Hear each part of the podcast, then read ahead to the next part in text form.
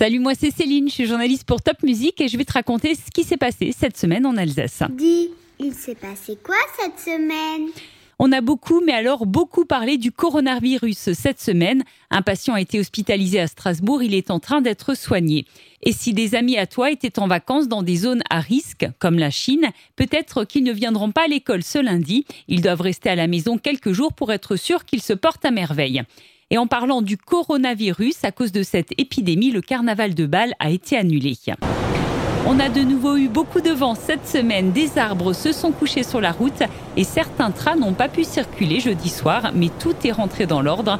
Et puis bonne nouvelle pour finir les vacances, il y a beaucoup de neige dans les Vosges. C'est la semaine de carnaval en Alsace. Mardi dernier, c'était le Mardi Gras et il y a eu un grand carnaval à Heurt.